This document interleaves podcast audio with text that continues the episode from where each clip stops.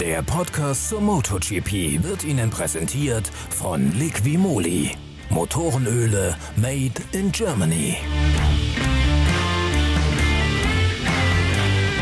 Ein Feuerball und ein Überfallkommando in der letzten Kurve prägen den Thriller von einem MotoGP-Lauf auf dem Red Bull Ring in der Nähe von Graz. Der zweite Auftritt der MotoGP in der Steiermark hatte es so richtig in sich. Um Haaresbreite hätte es Juan Mir, der 22-jährige frühere Weltmeister der Moto3-Serie, geschafft, für Suzuki in diesem Jahr den ersten Sieg einzuheimsen. Juan Mir kommt vom vierten Startplatz, während Paul Espargaro für KTM seine erste und auch die erste Pole für die Österreicher österreichische Marke beim Heimrennen geholt hat. Juan Mir kommt besser weg, übernimmt zunächst die Führung, muss dann allerdings seine Gegner wieder passieren lassen, weil er einmal durch die geteerte Auslaufzone gerumpelt ist, was mit einer Strafe auf der Strecke gebüßt wird. Trotzdem kann er auf seiner Suzuki GSX RR danach den Spitzenreiter Jack Miller auf seiner Ducati aus dem Weg räumen und danach kann Juan Mir an der Spitze sein Heil in der Flucht nicht nur suchen, sondern auch finden. Juan Mir enteilt dem Feld um bis zu zweieinhalb zweieinhalb Sekunden. Dann kommt es zu dem Bild, das jeder MotoGP-Fan Zeit seines Lebens nicht mehr vergessen wird. Maverick Vinales, der Yamaha-Fahrer, spürt, dass seine vordere Bremse förmlich unter seiner Hand explodiert und bei Tempo 228 km/h merkt Maverick Vinales, dass die Verzögerung nicht mehr reicht, um in der nächsten Bremszone noch einen Einschlag in die Begrenzung zu vermeiden. Bei voller Fahrt und noch auf der Rennstrecke springt Vinales deswegen vom noch gerade auslaufenden Motorrad und rutscht auf den Protektor Motoren in die Auslaufzone. Die Yamaha schießt wie ein Geschoss in den Luftfangzaun hinein und fängt dort auch noch Feuer. Das Rennen muss mit der roten Fahne abgebrochen werden. Wie richtig die Entscheidung von Vinales gewesen ist, sich so spektakulär von der Maschine zu trennen, zeigt ein Blick in den vergangenen Monat. Dort ist nämlich Horst Seiger, dieses Urgestein des Straßenrennsports, also von der Isle of Man TT und vom Macau Grand Prix, ebenfalls wegen Bremsproblemen auf dem alten Österreich-Ring, der heute Red Bull Ring heißt und den Spielberg Stadtzeltweg liegt, gestürzt und Horst Seiger musste deswegen sogar ins Koma und auf die Intensivstation gelegt werden. Mittlerweile ist der Österreicher zwar über den Berg und bereits wieder stark auf aufsteigendem Aste, aber ein Bremsversagen in Spielberg, das kann dort schon haarige Folgen nach sich ziehen. Zum zweiten Mal in Folge muss ein MotoGP-Lauf abgebrochen werden und zum zweiten Mal in Folge sorgt dieser Abbruch für Diskrepanzen bei der Reifensituation nach dem Neustart. So hat Suzuki-Fahrer Juan Mir keine neuen neuen Reifen mehr zur Verfügung, sondern muss auf dem 16 Runden alten mittleren Pneu vom ersten Rennteil weiterfahren. Denn Suzuki hat nur fünf der mittelharten Reifen gezeichnet. Das ist jene Mischung, die den Suzuki hier am besten funktioniert. Damit kann Mir seine extreme Konstanz von vor dem Abbruch nicht wieder abrufen. Da hat Jack Miller, der hinter ihm gefahren ist, sogar noch gesagt, Mir sei gefahren wie ein Roboter. Konstante Zeiten von 1,24,3, 1,24,3, 1,24,3, das ganze Runde für Runde abgerufen gerufen. Miller hätte schon das Gefühl gehabt, gegen mir hätte heute keiner eine Chance gehabt. Dann allerdings fällt mir bereits nach wenigen Runden nach dem Neustart zurück bis auf die vierte Position und er wird am Ende sogar nur auf Rang 4 ins, ins Ziel kommen. Die Entscheidung um den Sieg fällt in der letzten Kurve. Paul Espargaro und Jack Miller liefern sich ein Duell, in dessen Verlauf Miller in der Bergabpassage in Richtung der letzten Kurve im sechsten Gang in den Begrenzer kommt und sich auf dem Gefälle positioniert, um Paul Espargaro Figaro auf der KTM überholen zu können. Die beiden allerdings kommen sich dabei dermaßen ins Gehege, dass Miller völlig vergisst, dass von hinten auch noch Miguel Oliveira herankommen kann. Oliveira dagegen fährt stur seinen Stiefel zu Ende und zieht wie aus einem Guss sowohl an Espargaro als auch an Miller vorbei. Der 25-jährige Portugiese aus dem Tech 3 KTM-Team sichert sich damit seinen ersten Sieg in der MotoGP.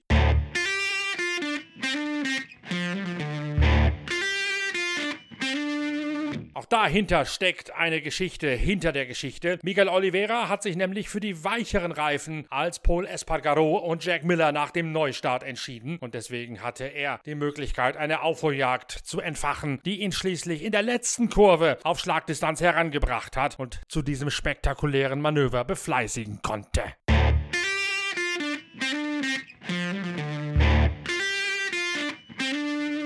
Jack Miller dagegen ist mit schweren Schmerzen ins Rennen gegangen. Das aber hat er fein für sich behalten. Im dritten freien Training ist der Ducati-Pilot abgestiegen und in einem unglücklichen Winkel in ein Kiesbett hineingefallen. Danach musste er sich in der Clinica Mobile, also dem streckeneigenen Hospital, das im MotoGP-Fahrerlager von Rennen zu Rennen mitreist, eine Eisbehandlung bis 23 Uhr nachts unterziehen. Immer wieder hat er sich auf eine Eismaschine gelegt, um die malade Schulter kühlen zu lassen. Auch im Rennen hatte er Schmerzen, gegen die er ankämpfen musste. Trotzdem hätte er fast den Sieg gegen Espargaro eingeheimst, wenn nicht der perfekt platzierte Miguel Oliveira von hinten beiden einen Strich durch die Rechnung gemacht hätte.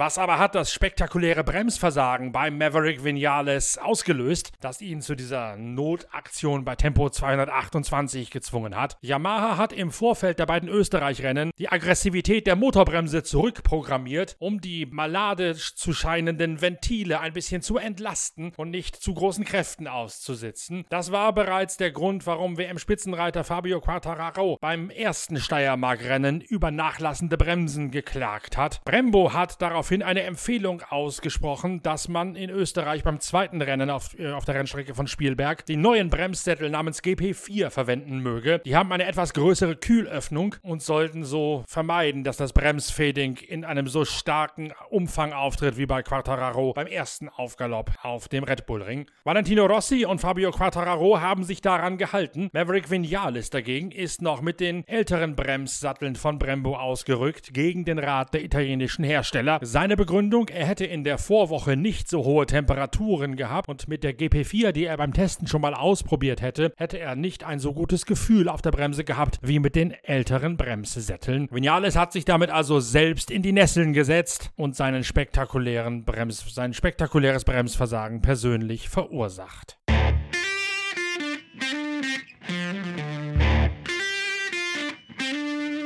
Nach dem Dreifachschlag von Brünn und zweimal Spielberg macht die MotoGP jetzt eine Pause bis zum 13. September. Dann geht es in Misano in Italien weiter und zwar weiterhin ohne Marc Marquez, den Honda-Weltmeister. Der hat nämlich mittlerweile konzedieren müssen, er müsse mindestens zwei Monate Pause einlegen nach seinem Oberarmbruch und dem überhasteten Comeback im Sattel beim Nach-Corona-Saisonauftakt in Jerez.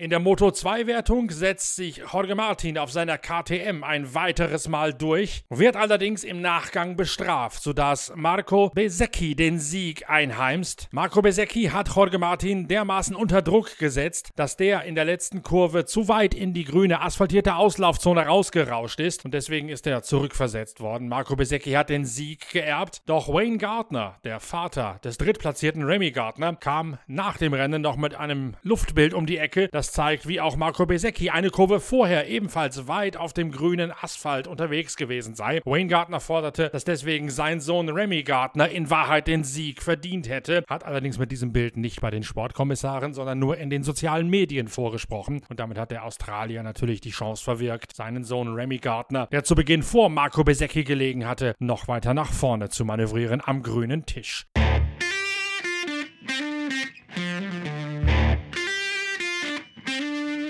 Das Liquimolli-Team Intact GP kann sich mit Tom Lüthi über Platz 5 freuen. Der Aufwärtstrend der süddeutschen Mannschaft geht damit eindeutig weiter. Schon am Freitag hat sich Tom Lüthi erleichtert gezeigt über die Fortschritte, die er mit seiner Crew im Vergleich zur Woche davor in Spielberg gemacht hat. Auch am zweiten Tag hat sich dieses Gefühl auf dem österreichischen Stop-and-Go-Kurs fortgesetzt. Er habe endlich mal mehr Vertrauen auf der Bremse gehabt. Lediglich in den fließenden Kurven im dritten Sektor hätte er sich noch nicht so wohl gefühlt. Die Ausgangslage sei allerdings fürs Rennen um einiges besser gewesen. Zwar nicht von der Position als solche, wohl aber sowohl vom Gefühl ins Vorderrad als auch vom reinen Nettoabstand auf die erste Startreihe gerechnet. Marcel Schrötter dagegen, der in der Vorwoche noch aufs Treppchen gefahren ist, hat am Samstag konzidieren müssen, es sei unglaublich, wie eng die Moto 2 Klasse in diesem Jahr umkämpft sei. Er sei nicht einmal unter die ersten 20 gekommen, weil er mit den Änderungen, die das Team am Motorrad vorgenommen hat, ein bisschen in die falsche Richtung galoppiert sei und deswegen sei man im Verlaufe der Qualifikation wieder zurück zu den Einstellungen vom vorigen Woche gegangen, aber da sei der Zug an die Spitze schon abgefahren gewesen. So oder so habe ihm wiederum das Zutrauen ins Vorderrad gefehlt und dadurch müsse er nun das Rennen mitten im Pulk starten.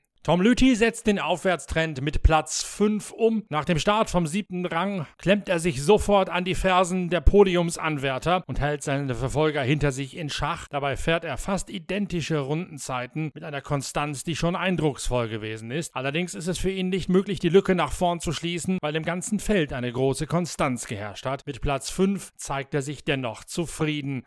Darauf können wir aufbauen, auf jeden Fall. Wenn ich jetzt kurz zurückdenke, halt nach Grün und so weiter, da waren wir wirklich, wirklich weit weg weg. Und jetzt habe ich eigentlich den, den Sieger vom Rennen, das ganze Rennen lang gesehen. Das ist doch mal ein Zeichen, dass ich nicht mehr so weit weg bin.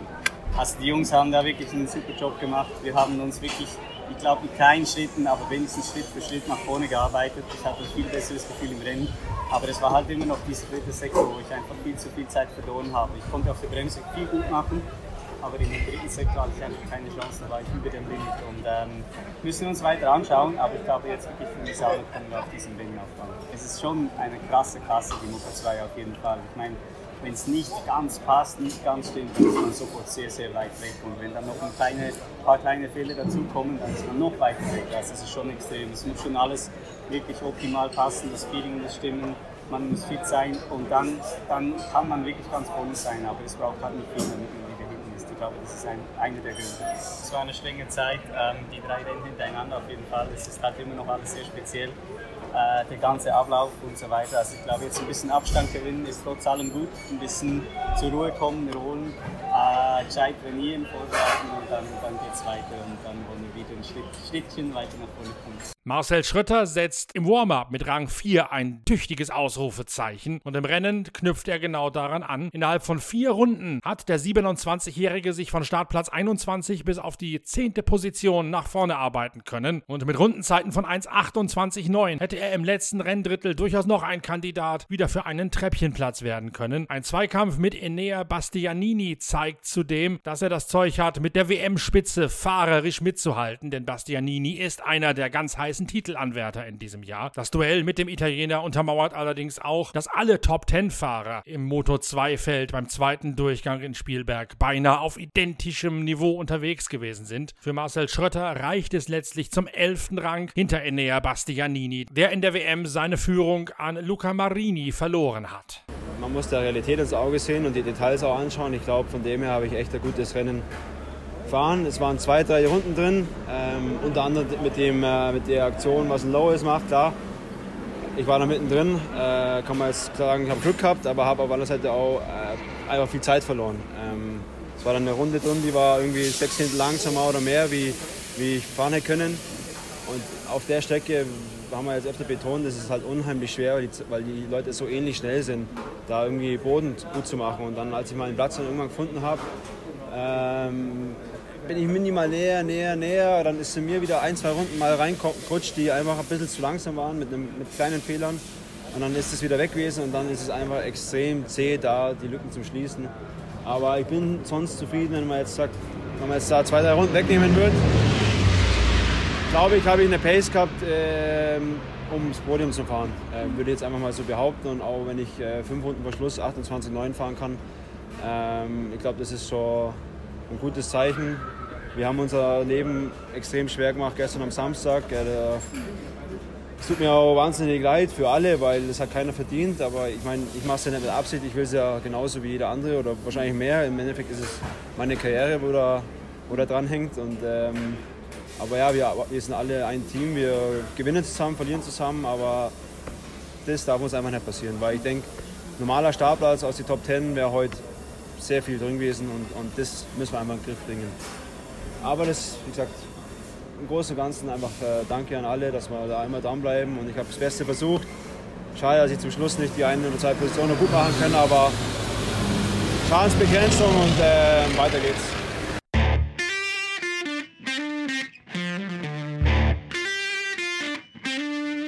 Das war's mit einer weiteren Ausgabe von Wheelie, dem noch jungen Podcast zur MotoGP von der Zeitschrift Pitwalk. Mittlerweile ist auch die erste Ausgabe unserer Zeitschrift auf dem Markt, in der wir uns mit dem MotoGP und dem Motorradrennsport in der Moto 2 befassen. Es gibt darin eine große Technikgeschichte über die KTM, die mittlerweile zur Weltspitze aufgeschlossen hat in der MotoGP. Und es gibt einen großen Technik- und Infrastrukturvergleich zwischen dem Moto 2-Team Liquimolli Intact GP auf der einen Seite und dem Hyundai-Team von Franz Engstler aus dem Tourenwagen-Weltpokal auf der anderen Seite. Denn die jeweiligen Rennserien Moto 2 und WTCR entsprechen in der Hackordnung ihrer jeweiligen Disziplin auf zwei bzw. vier Rädern ziemlich genau demselben Niveau. Deswegen dachten wir uns, es liegt nahe, mal den Aufwand, die Logistik, die Infrastruktur dahinter zu vergleichen und rauszuarbeiten, worauf es in beiden Disziplinen ankommt, wenn man Erfolg haben möchte. Das Heft gibt es bereits, unsere Abonnenten und Vorabbesteller haben es schon vorm Steiermark-Wochenende nach Hause geschickt bekommen. Ihr könnt es direkt mit einer Mail an shop.pitwalk.de bei uns im Verlag bestellen oder erwartet bis zum Wochenende. Das ist ja ohnehin rennfrei, dann könnt ihr euch bei allen großen Zeitschriftenläden im deutschsprachigen Raum das Heft kaufen und die rennfreie Zeit ohne MotoGP und Moto2 mit den spannenden Hintergrundgeschichten auf insgesamt 180 Seiten Motorsportjournalismus vom Feinsten überbrücken. Wir arbeiten an der nächsten Ausgabe von Wheelie, dem Podcast zur MotoGP, mit noch mehr Hintergründen, denn das spektakuläre Wochenende in der Steiermark lässt noch viele Fragen offen und noch viele Geschichten unerzählt zurück. Deswegen gibt es im Laufe der Woche gleich die nächste Folge von Wheelie und ich würde mich freuen, wenn ihr sie dann nicht nur hört, sondern wenn ihr uns auch digital gut benotet mit Däumchen und Sternchen, uns abonniert und uns auch all euren Freunden mit Benzin im Blut weiterempfehlt. Bis zum nächsten Wheelie, dem neuen Podcast der Zeitschrift Pitwalk zur MotoGP. Danke fürs Reinhören, euer Norbert Okenga.